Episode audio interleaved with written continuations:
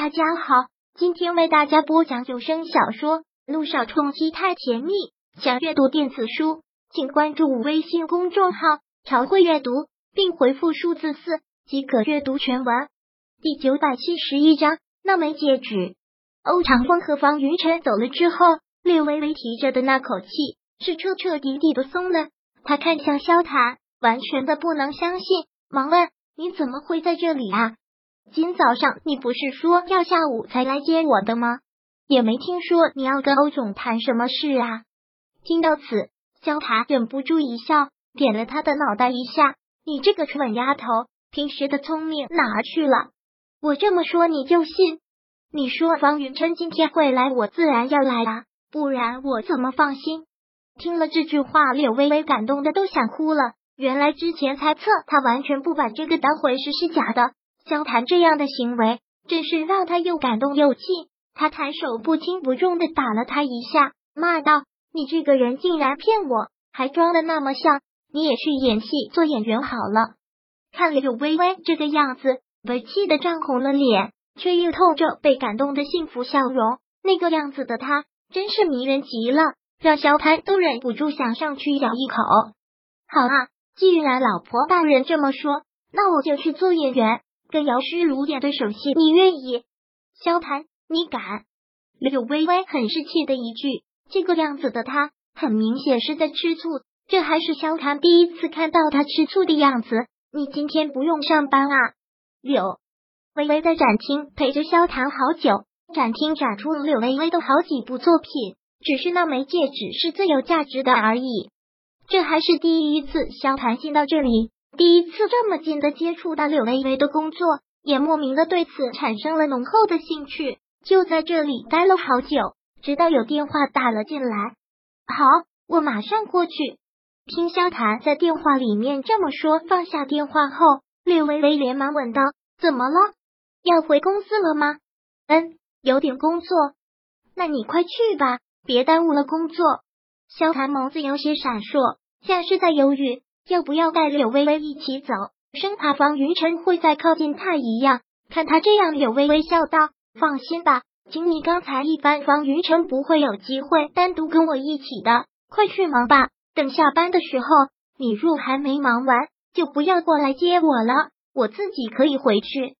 那不行，下了班等我就是了，哪儿也不许去。”萧谈小心眼的一句提醒。不过这句提醒。在柳微微听来却很高兴，知道了，快去吧。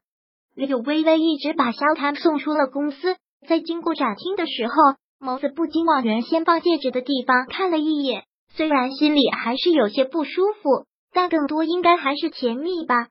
反正那枚戒指也是在他那么失意的时候创作的，现在没了，他拿走了也是天意吧。柳微微一笑，径直的回了自己的办公室。他不知道现在方云琛有没有走，不过走没走也都没有关系，反正跟他无关。微微姐就在柳微微正准备要工作的时候，沈小爱半开着门，只是一个脑袋探进来，鬼鬼的笑着，像是有什么阴谋。干嘛？沈小爱一直是这个样子，柳微微也都习惯了。沈小爱嘻嘻一笑，直接推门走了进来，满脸羡慕的笑着说道。在展厅发生的事，我可是听说了。微微姐，你真了不起！微微姐设计的一枚戒指过亿呢，那是不是就是说，现在柳微微的身价已经是破亿了？而且竟然还有两个男人抢着为微微姐的这枚戒指买单，真的是羡煞旁人。听到这儿，柳微微都无奈了。这欧亚珠宝说起来也不小，上上下下几千口人，怎么就一个消息能那么快的人人皆知？柳微微无奈的抿了抿嘴，说道：“沈小爱，再敢取笑我，我可申请给你减薪了啊！”沈小爱不以为然的一笑：“我知道微微姐才不会呢，我这也是为微微姐你开心嘛。不过微微姐你人这么好，是应该得到这份幸福的。可那个梁雨琪凭什么啊？想想这个我就来气。对梁雨琪，沈小爱也是几万个厌恶，现在满脸都是愤愤不平。”那个马亨大小姐除了傲慢看不起人，还会做什么？本来这次梁家破产，我还挺开心的，正好戳戳他的锐气。可不想，竟然又让他缓过来了。而且还一步登天，竟然成了方夫人。老天爷到底长不长眼睛啊？那个方云晨到底是看上他哪一点了呀？微微姐，你设计的那枚戒指天价卖出去了，我觉得高兴。但一想到最后会戴在那个女人手上，我就觉得是完全糟蹋的东西。看沈小爱这么愤怒的样子，略微微忍不住一个轻笑。看到此，沈小爱不解了：“微微姐，你还笑？难道你不觉得可气吗？”想想微微姐设计的戒指要戴在她头上，我都觉得恶心，无比恶心。行了，小孩，知道你为我抱不平，不过戒指而已，谁戴都一样。听到这话，沈小爱倒是愣住了。这六微微什么话想的这么开了？难道对梁雨琪一点意见都没有了吗？好吧，既然你都这么说了，那我也只能这么想了。对了，微微姐，还有件事，好多天了都忘记告诉你了。什么事？那个微微姐不是每个月都捐钱吗？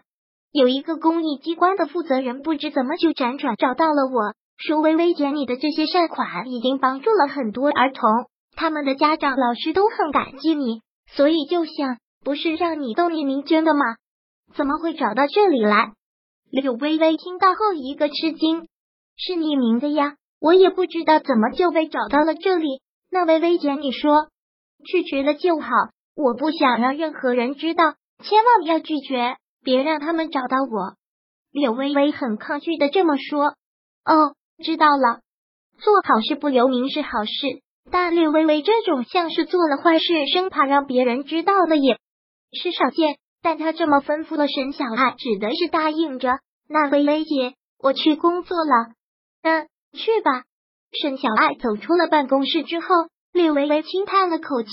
其实他这么多年来一直这么做，都是为了雨欣。他不想让别人也承受他这种家里孩子生病却没有治病的情况。如果真的能帮到别人，那就最好了，不需要被别人知道。本章播讲完毕。想阅读电子书，请关注微信公众号“朝会阅读”，并回复数字四即可阅读全文。